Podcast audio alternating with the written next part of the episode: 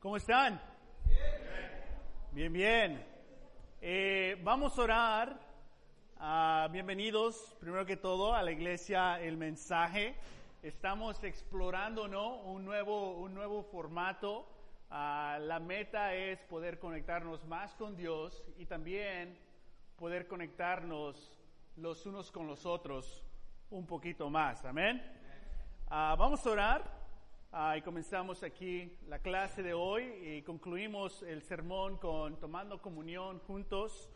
Ah, pero bueno, oremos. Eh, Señor, te damos gracias que tú eres el Dios que nos da señales. Tú eres el Dios que nos hablas. Tú eres el Dios que nos acompaña. Tú eres el Dios que nos anima, que nos reprende, que nos avisas con amor o preocupación. Te damos gracias que a pesar de nuestros errores, nuestras fallas, nuestros pecados, no, no, no nos tratas de acuerdo a lo que merecemos. Agradecemos tu paciencia y tu amor, tu misericordia, Señor. Ayúdanos esta tarde, Señor, a poder aprender más de tu palabra poderosa queremos participar más y más en tu vida y en tu futuro preferible. Te pidemos todo esto Jesús. Amén. Amén. Por favor, abran la poderosa a Juan capítulo capítulo 2. Juan capítulo capítulo 2. Ah, eh, hace un, en el verano comenzamos a estudiar el Evangelio de Juan y vamos a continuar ahorita en el mundo del Evangelio de Juan. Pero antes de comenzar les quiero decir que esta semana eh, nuestros los ministros de la región tuvimos eh, un retiro uh, por tres días uh, que fue muy muy animante el poder tomar unos días para, de entrenamiento y de ánimo.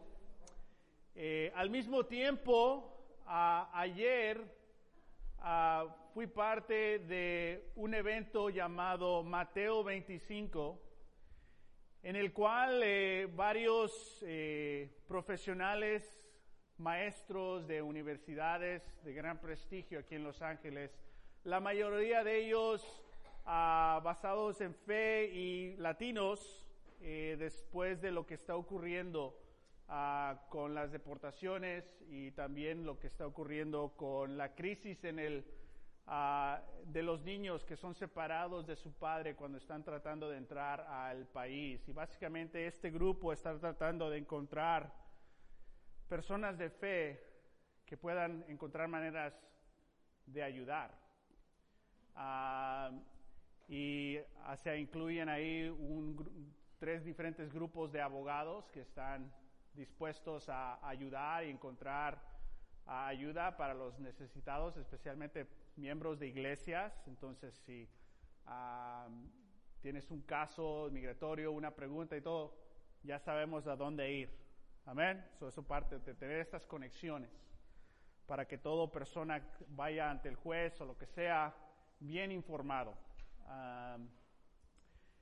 también ellos eh, han encontrado una manera de entrar a los centros de detención donde están los niños para que personas puedan visitar a los niños, jugar con los niños, interactuar con los niños, porque ellos no solamente han pasado un trauma en Centroamérica, ahora están viviendo un trauma que los va a afectar el resto de sus vidas. Muchos de ellos de edad de 6 años, 5 años, son sin sus papás, sin saber dónde están. Ah, también había recursos donde tú puedes ser un foster parent y, y puedes incluir a uno de esos niños que están en detención para que viva contigo hasta que se arregle el caso de sus padres. Entonces, estas son las cosas que la comunidad latina de fe está tratando de ayudar en esta crisis actual. Ah, y entonces fui a ese, taller de información y me conmovió muchísimo el tratar de igual descubrir, Dios, ¿qué quieres de mí de esta parte? ¿Cómo puedo ayudar? ¿Cómo el mensaje, como iglesia en español, sirviendo a la comunidad, podemos, podemos ayudar? Hay tantas cosas, hay tantas necesidades que muchos otros grupos pueden ayudar, pero solo el grupo de, ministerios en español en verdad puede hacer un impacto más profundo. Amén. So, en eso estamos y te lo, te lo comparto para que lo consideres y estés orando para ver qué quiere Dios de nuestra parte.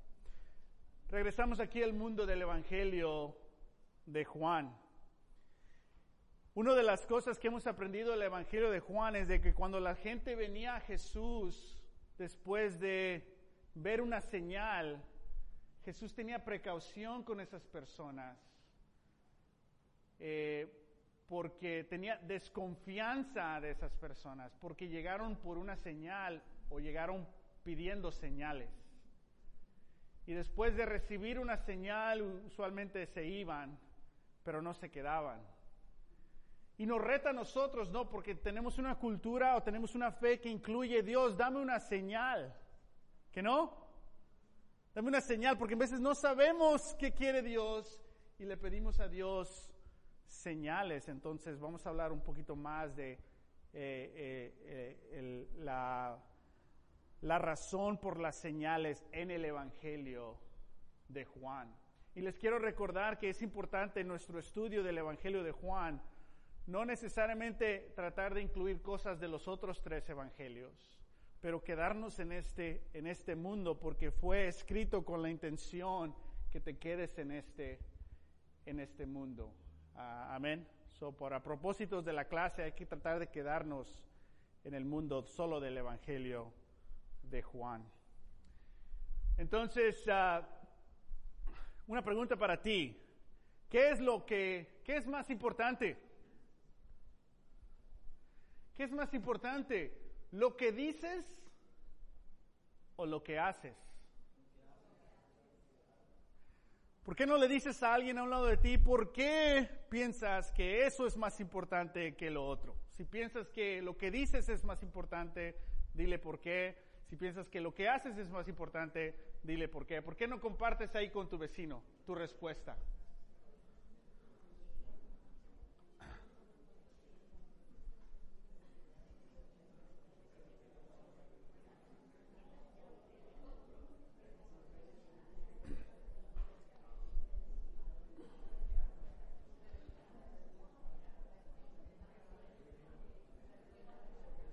Entonces, la mayoría de nosotros ya tomamos nuestra decisión, ¿no? De lo que es, de lo que es más importante.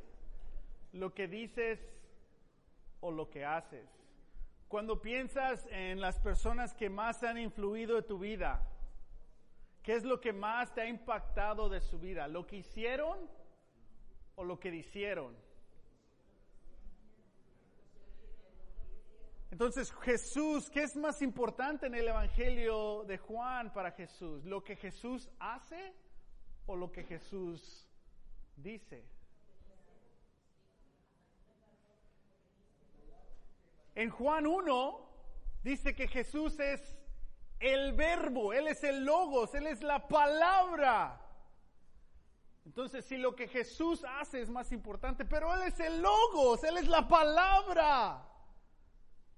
Entonces vamos a explorar esta idea. ¿Qué es más importante, lo que decimos o lo que, o lo que hacemos? Vamos a Juan, perdón, les dije capítulo 2, vamos a capítulo 1. Para referencia vamos a leer versículo 1 al 3. Dice, en el principio ya existía el verbo y el verbo estaba con Dios y el verbo era Dios. Él estaba con Dios en el principio. Por medio de Él, el Logos, el Verbo, Jesús, todas las cosas fueron creadas. Sin Él, nada de lo que ha creado, nada de lo que creado llegó a, existir. Entonces, cuando, si empezamos a pensar a Jesús como vamos a pensar a Jesús como el creador. Porque no sé qué está diciendo. A través de Él se fue creado todas las cosas.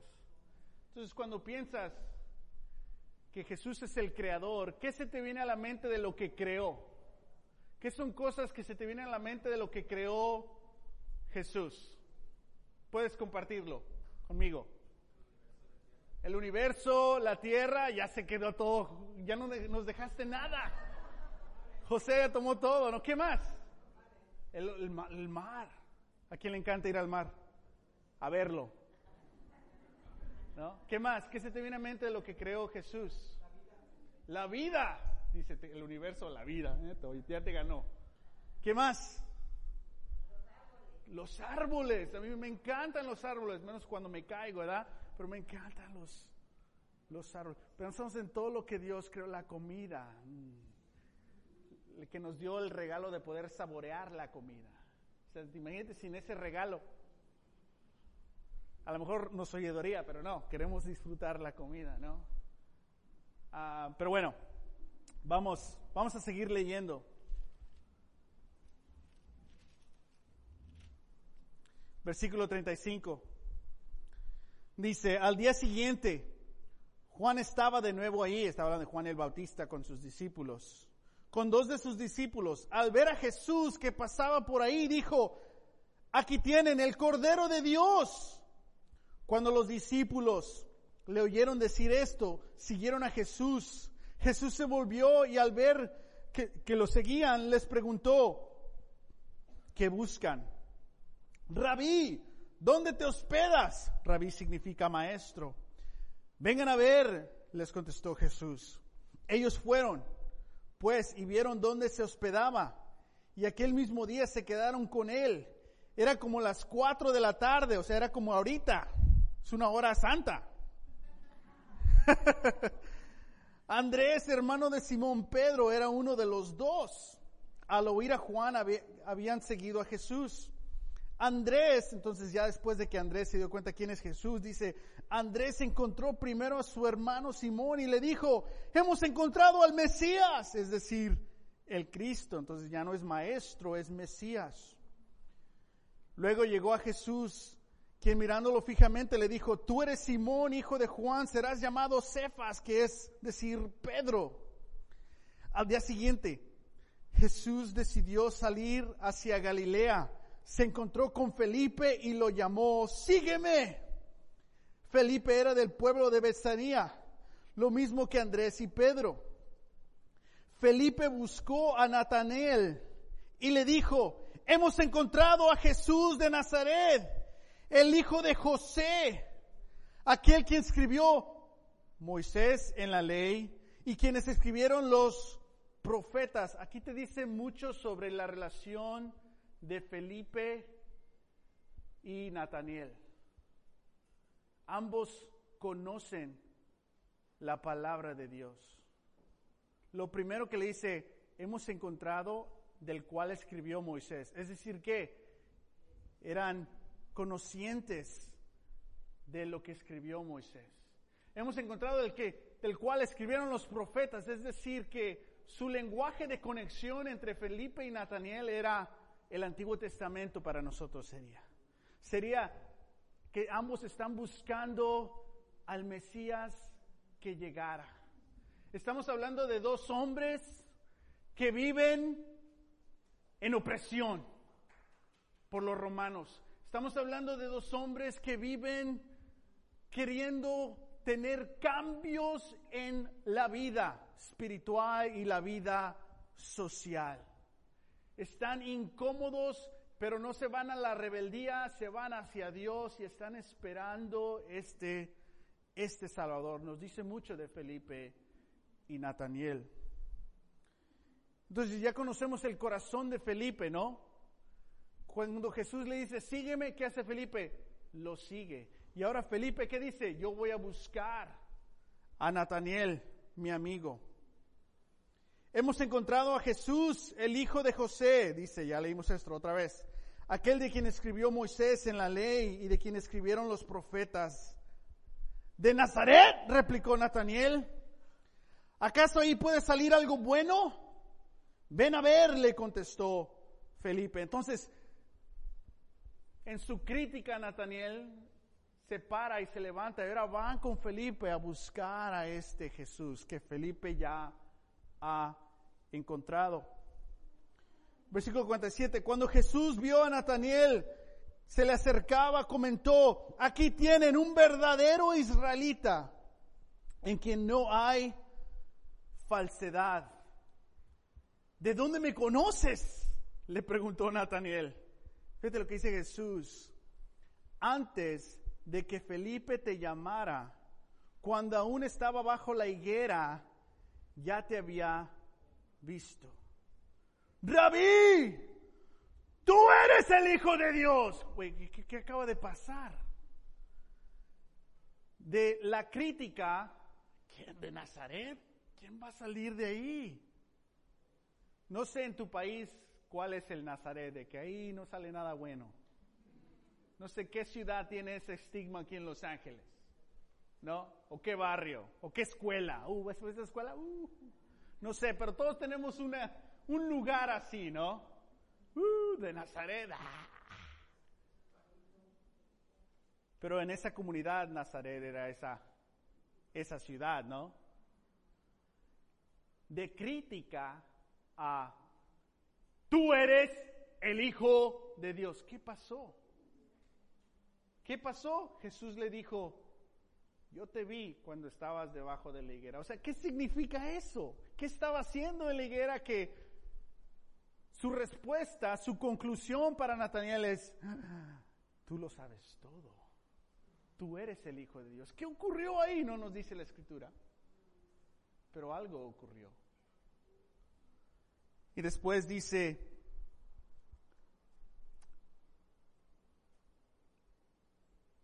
antes de que te llamara Felipe, cuando ya estabas debajo de la higuera, ya te había visto. Rabí, tú eres el Hijo de Dios, tú eres el Rey de Israel, declaró Natanael. ¿Lo crees?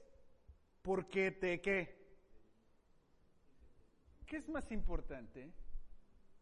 ¿Lo que haces o lo que dices? ¿Qué le dio vida a Nataniel? ¿Lo que hizo o lo que le dijo?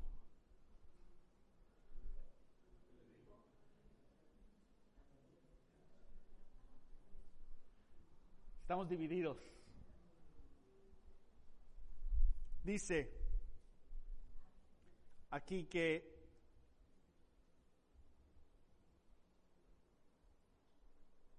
Dice, ¿lo crees porque te dije lo te dije que te vi cuando estabas debajo de la higuera?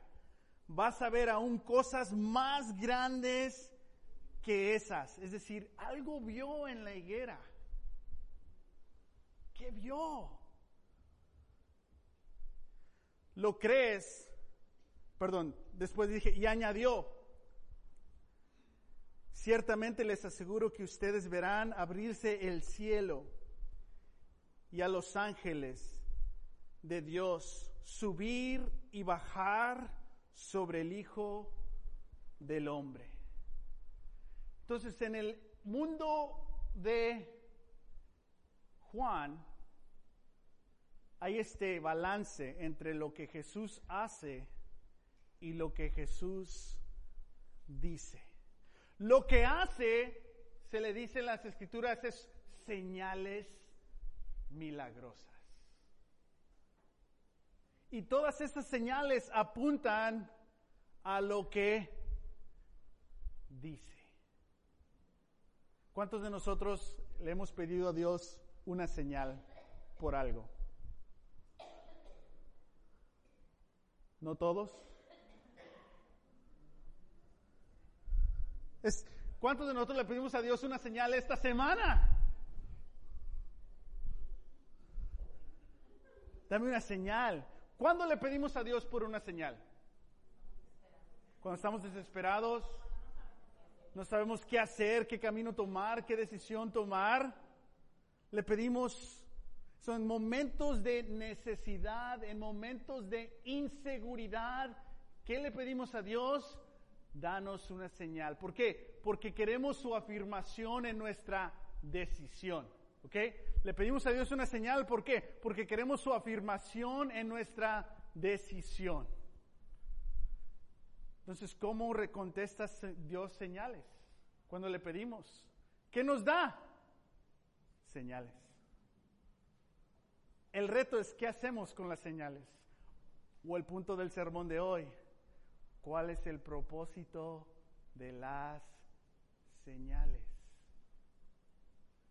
Porque Jesús le da una señal a Nataniel. Y esa señal apunta a quién? A Jesús. Cuando nosotros le pedimos una señal a Dios, ¿a dónde nos va a apuntar la respuesta? A Jesús. Vamos a desenvolver este tema un poquito más ahorita para que lo podamos, lo podamos entender. Ya hablamos, ¿no? De por qué le pedimos una señal a Jesús. Estamos necesitados, desesperados, necesitamos su afirmación en nuestra decisión. Porque si Dios te da una señal que esto es lo que tú, lo que yo quiero, nos sentimos más, más confiados. Pero en veces te quedas como que, o sea, esa fue la señal y me la contestó y tomé la decisión. Ahora hay que ser honestos con nosotros mismos. Cuando pides por una señal, se te responde la señal, la respuesta usualmente es a lo que ya querías hacer. ¿Que no? Tu respuesta la mayoría de las veces, no todas, es a lo que nos. Y hay esa batalla, ¿no? Porque queremos una señal para que apruebe lo que ya queremos hacer o lo que más necesitamos. Y el reto es de que nosotros podemos manipular esa señal para hacer lo que queremos hacer o recibir lo que ya deseamos. ¿Si estás conmigo? Entonces pedimos una señal porque estamos en necesidad de una afirmación para una decisión.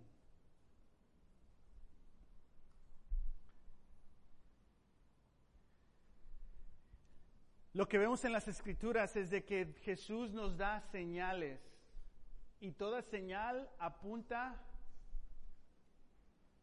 No, este es nosotros. So, nosotros pedimos una señal y usualmente tomamos esa señal a lo que nos inclinamos, ¿no? A lo que mejor queremos nosotros.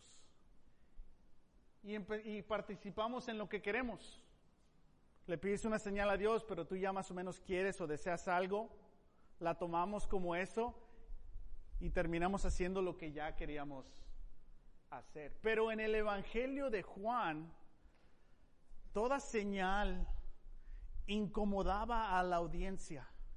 Le pedían una señal para afirmar lo que ellos querían creer, pero Jesús le hacía una señal que afirmaba lo que él decía. ¿De qué estamos hablando? De esto. En el Evangelio de Juan es de señal, apunta a la palabra, que apunta a la participación en el futuro preferible de Dios. Sí sé, son muchas palabras, pero piénsalo. La señal de la higuera apuntó a Jesús para que Nataniel pueda hacer qué? Vivir la vida y el futuro de Jesús. Toda señal, si es de Dios, apunta a la palabra de Dios. Toda señal, si es de Dios, apunta a la palabra de Dios. Si recibe una señal y contradice la palabra de Dios, no es una señal de Dios. Y toda señal va a apuntar a Jesús. Toda señal va a apuntar a la palabra de Dios. So, la próxima vez que le pides una señal a Dios, te la va a responder y te va a apuntar a dónde? A la palabra de Dios. Y en esa respuesta es muy posible que no participes en lo que tú deseas.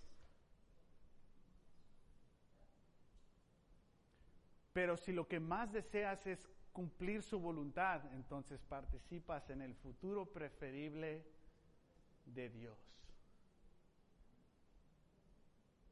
Nataniel dijo, de Nazaret, yo sé las escrituras, nada sale de ahí.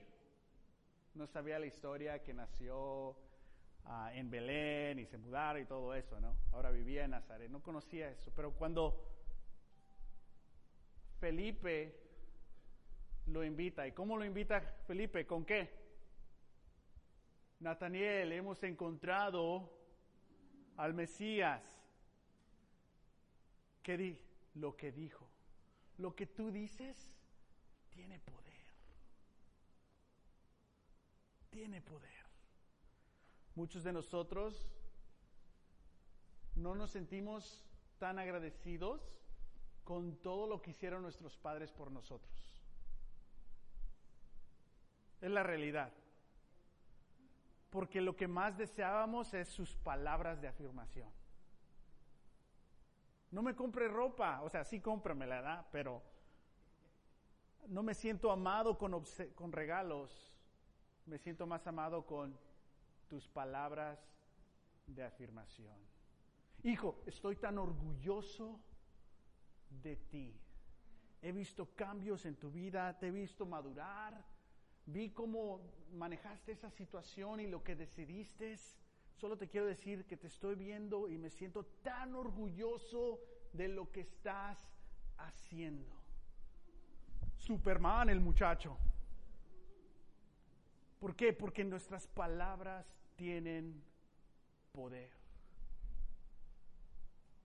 En el Evangelio de Juan, toda señal apunta a las palabras. ¿Por qué? Porque las palabras tienen poder. ¿Qué palabras usaste esta semana? Que si podías apachurrarle al botón de reversa, no las dirías. ¿Qué salió de tu corazón esta semana? Que si pudieras borrar la mente de esas personas, lo harías. ¿Qué causó esas palabras en esas personas? Pero todo lo que yo hago por ellos, ¿qué es más importante? ¿Lo que haces o lo que dices? Porque para Jesús lo que hace y lo que dice son las mismas cosas. Para nosotros lo que hacemos y lo que decimos en veces son dos cosas diferentes. Lo que hace Jesús, señales, apuntan a lo que dice. ¿Cuál es el propósito de la señal? Nos apunta a la palabra de Dios. ¿Cómo te hace sentir eso? Que toda señal que le pides a Dios te la va a contestar y te va a apuntar a su palabra. Es decir, que ya no necesitamos señales entonces. Pero si nuestra vida, en veces hay situaciones donde no sabemos qué hacer, ayúdame, ayúdame Dios. Otra manera que contesta Dios nuestras señales es pidiendo consejo, ¿no? Hablando con otras personas y alguien te dice algo que nunca lo habías pensado. O te afirma algo que ya sabías, pero no querías admitir y lo necesitabas escuchar de otra persona en voz alta. Y ya te lo dice y sí, ya sabía, ya sabía. Porque las palabras, nuestra comunicación tiene gran poder. Gran parte de este formato es nuestras palabras. Tienen más impacto y más, más poder. Vamos a aterrizar aquí. Una pregunta para ti es, ¿cuál es la calidad y cantidad de la palabra de Dios en tu estilo de vida.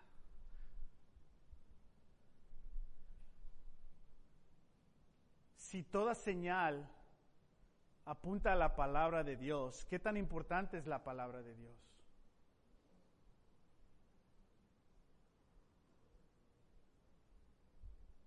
Y si, y si, todo apunta a la palabra de Dios,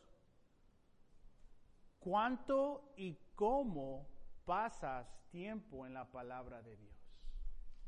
Porque si todo apunta a la palabra de Dios, pero no pasas tiempo de calidad estudiando, o no pasas la suficiente cantidad escuchando la palabra de Dios, ¿qué pasa con tu fe?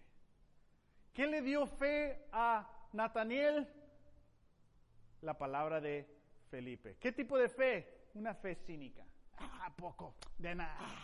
Pero se paró, ¿no? Vamos a verlo. Bueno, nomás, porque no tengo nada que hacer. Vamos.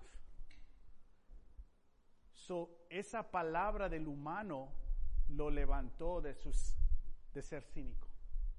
Pero la palabra humano solo te lleva a cierto lugar. Y ya de ahí, ya la palabra humana ya no te puede ayudar.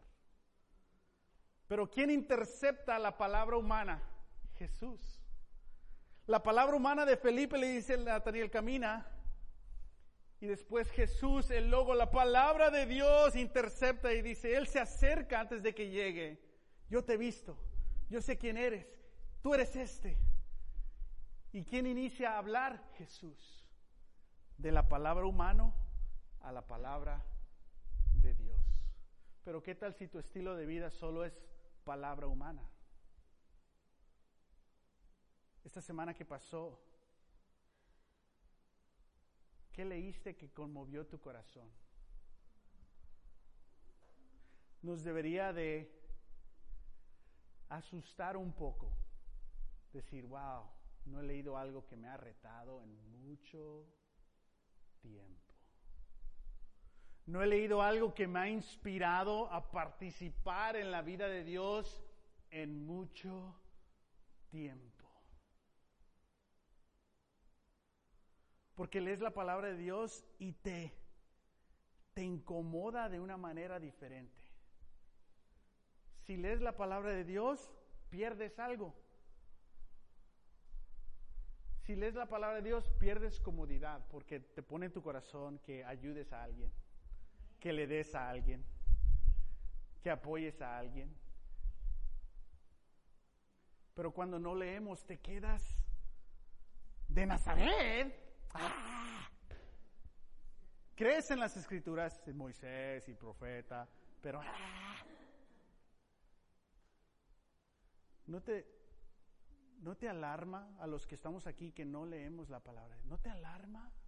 ¿No te asusta? Si estás casado y sabes que tu cónyuge, pues a la palabra de Dios no le entra. ¿No te, no te debería de, de asustar un poco? Pero también entender, podemos, necesitamos entender de que tenemos la libertad de ir hacia Dios y todas señales apuntan a esta palabra que nos da que, que nos da fe. ¿Tú eres un verdadero israelita? Te vi cuando estabas en la higuera. Tú eres el Hijo de Dios, el Rey de Israel. Con esas palabras, con esas palabras cambió el corazón porque tal vez lo que dijimos que no deberíamos de decir, hubiéramos dicho algo diferente si estaba la palabra de Dios aquí. Porque tal vez cuando llegue la palabra de nosotros, eh, de Dios con nosotros, podemos ser como Felipe y ayudar a los que están sentados a ir a Dios. Pero la palabra de Dios está activa, está trabajando. Y si no participamos en ella, no participamos en la vida de Dios y te quedas buscando una señal para que reafirme lo que ya quieres en lugar de participar en lo que Dios, en lo que Dios, en lo que Dios quiere. Entonces, ¿cuál es el punto? Las señales de Dios siempre apuntan a la palabra de Dios. Y si no llegamos a la palabra de Dios, no vamos a participar en la vida de Dios. Toda señal apunta a la palabra de Dios. Y si llegamos a la palabra de Dios, podemos participar en la vida de Dios. Todos queremos participar en la vida de Dios. Todos queremos participar en el futuro preferible de Dios. Y todos vamos a estar en necesidad pidiendo señales y la respuesta siempre de Dios nos va a guiar a su, a su palabra. Vamos a orar, a meditar en esto, de que el Dios viviente nos invita a escuchar su palabra de vida y su palabra de poder. Amén. El Dios viviente nos invita a participar en su palabra de vida y palabra de poder. Vamos a orar. Señor, te doy gracias, Padre, que tú eres un Dios que nos habla, que tú eres un Dios que no estás lejos, pero estás con nosotros, que tú eres el Dios que creas cosas, que no solo creaste la vida, no solo creaste el universo, no solo creaste el planeta, pero creaste tu iglesia, creaste fe en Felipe, fe en Andrés, fe en Nataniel y queremos que también creas fe en nosotros porque queremos participar en tu vida, Señor. Recordamos que este, esta bendición, este llamado, tuvo un gran costo, un gran pago, sufrimiento en la cruz, en separación, en agonía, en dolor, en pérdida, en muerte, para que nosotros tengamos lo opuesto, vida, paz, seguridad, propósito, poder, control propio, palabras de vida. Te pedimos todo esto en Jesús. Amén.